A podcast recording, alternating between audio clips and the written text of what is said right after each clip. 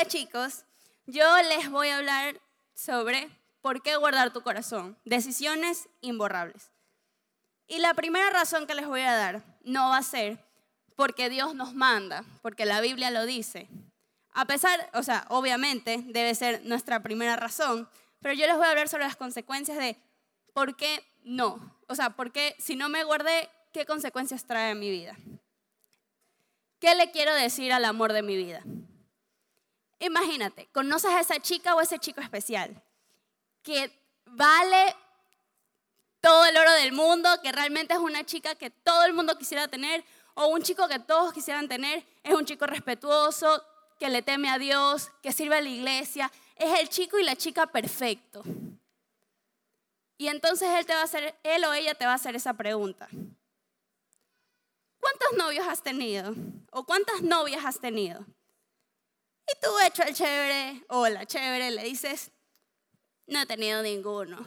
Entonces él o ella se va a asombrar y va a decir, o sea que si llegamos a hacer algo, yo voy a hacer tu primer beso, tu primera salida, tu primer todo. Y, eh, y tú vas a agachar la cabeza, te vas a llenar de vergüenza no vas a saber qué decir y le vas a y probablemente hay un silencio incómodo y tú te quedes y ella o él o ella se quede como ¿por qué no me respondes? Y tú tengas que decirle la verdad es que eh, no, no he, no he tenido novio o novia, pero tú no serías mi primer beso. La verdad es que cada vez que iba a una fiesta, vacilaba con el chico o la chica que me parecía más bonito. Eh, cada vez que intentaba salir con alguien o, o, intentar esto de besarla, toquetearla, lo que sea que se te haya antojado, también le regalé algunos te amo, aunque no eran sinceros no, no vas a ser mi primera agarrada de mano porque la verdad es que esas cosas son necesarias para que el vacile se vaya dando. Entonces, o tal vez le tengas que decir, la verdad es que hasta tuve relaciones sexuales de una noche.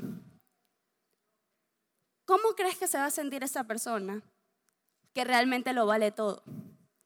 Que es perfecto o perfecta.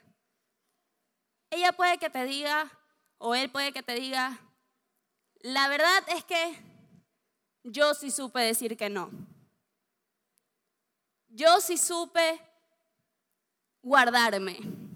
Yo no he dado mi primer beso, yo no he salido con alguien, porque estoy esperando a alguien que me está esperando a mí.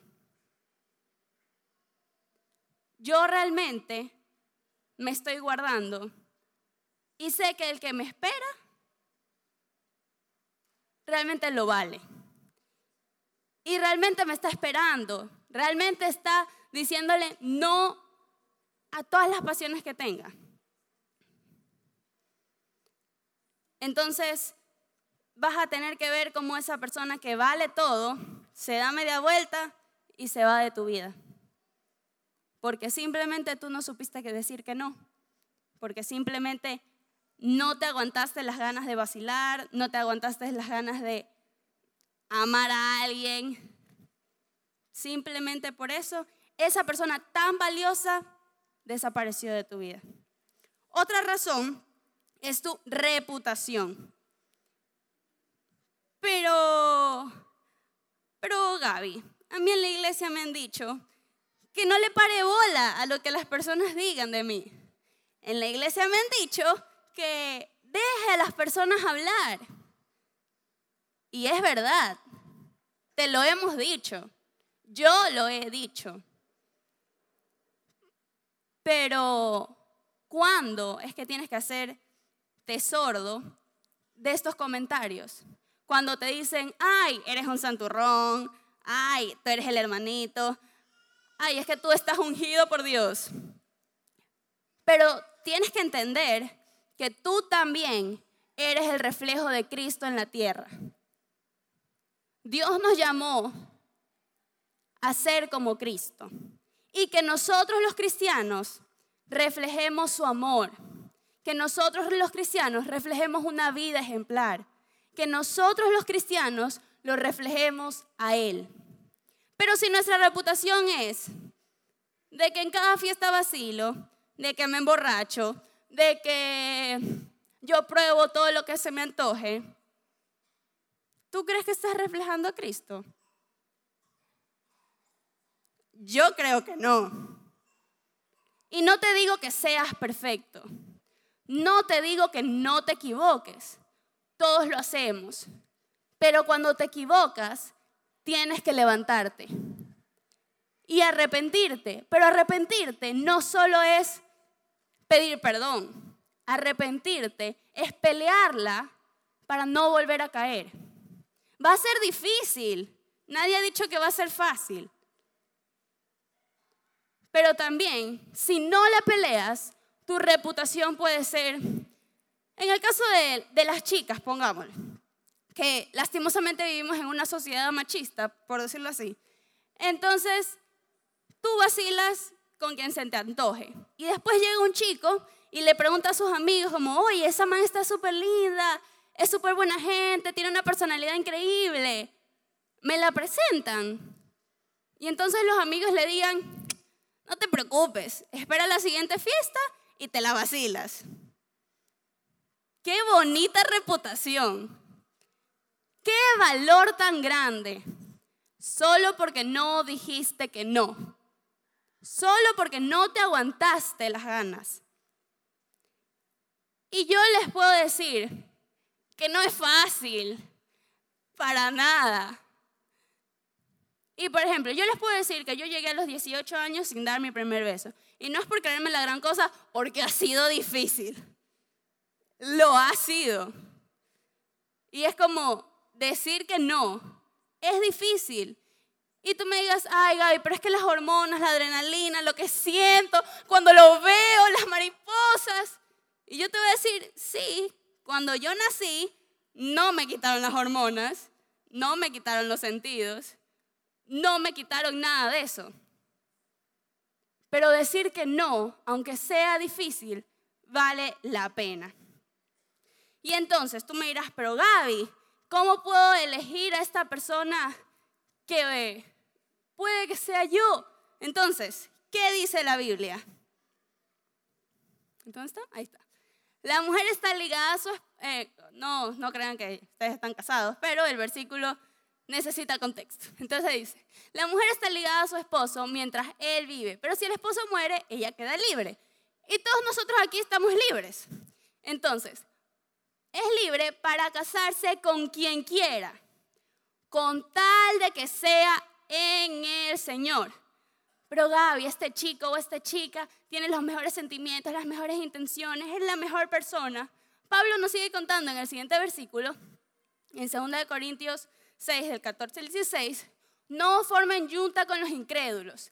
¿Qué tienen en común la justicia y la maldad? ¿O qué comunión puede tener la luz con la oscuridad?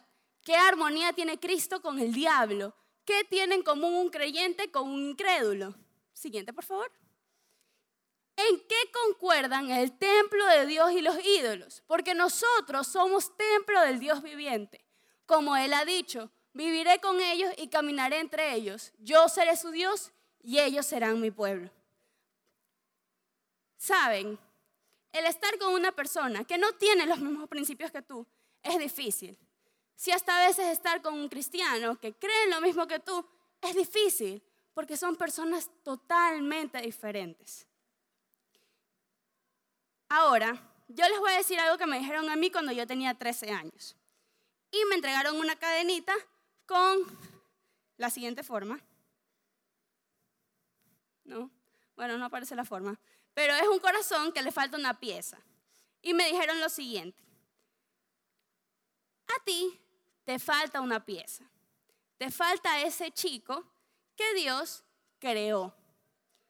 Pero ¿qué pasa cuando tú intentas una y otra vez, una y otra vez con un chico? Imagínate a un niño de dos años que está aprendiendo a armar el rompecabezas.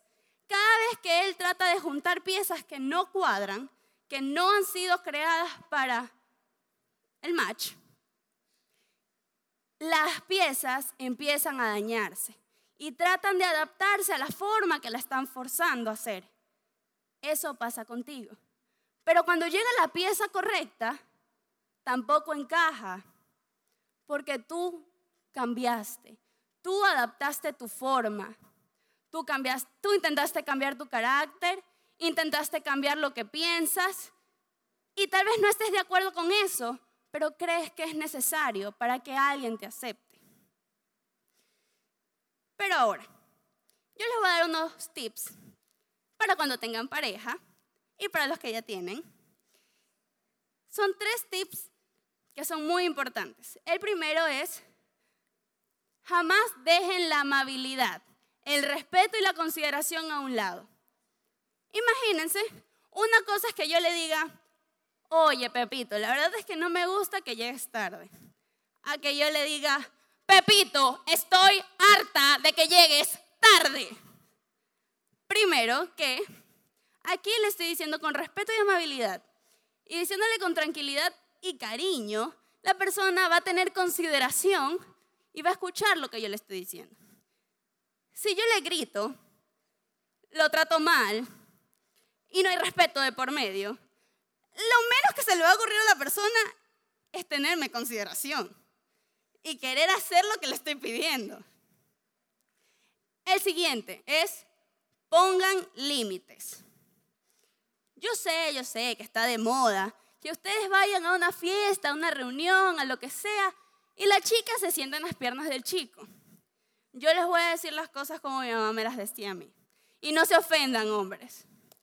Pero los hombres tienen dos cabezas y una sola neurona. Si no piensan con una, piensan con la otra. Así que más vale prevenir que lamentar. Y el último es el semáforo.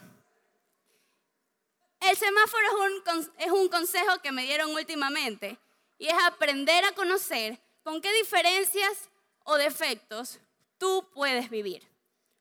Por ejemplo, en mi caso, yo no podría, pero así, no podría estar con una persona mentirosa.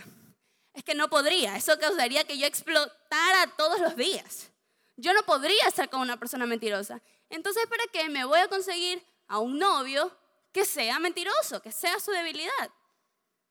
No les digo que haya alguien que le guste que le mientan, pero ahí hay. Otra cosa, por ejemplo, que no tiene que ver con algún pecado, pero yo no podría estar con una persona que no le gusta bailar.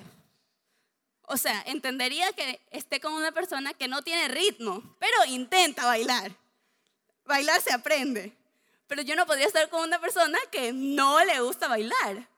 O sea, pasaría yo loca todo el tiempo cada vez que escucho una música bailando sola. Son diferencias o son defectos con los que tenemos que ver si podemos vivir o no. Porque nuestras relaciones van encaminadas a qué? No a pasar el tiempo, no a ver cómo la disfruto ahorita, sino hacia el matrimonio. Yo sé que ustedes me digan, pero Gaby, yo estoy, ni siquiera llego a los 20, o sea, chill. Pero entonces no te amarres con nadie. Así de sencillo.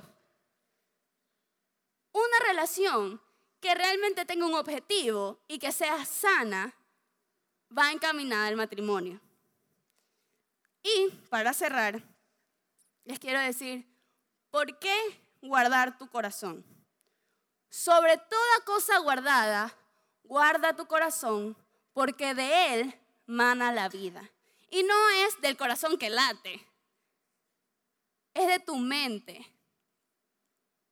Y si tú vas adaptándote a diferentes personas, tu mente va a ir cambiando, tus principios van a ir cambiando y tienes que ponerle un freno a eso. Guarda tu corazón porque de él mana la vida. Vamos a orar chicos y de ahí se van al grupo pequeño. Amado Señor, te damos gracias porque estás con nosotros, porque nos permites aprender de ti. Te pido que seas tú ayudándonos a poder entender, Señor, lo que tú quieres para nosotros. Ayúdanos a reflejarte en todo momento. Te damos gracias por todo. En el nombre de Jesús, amén.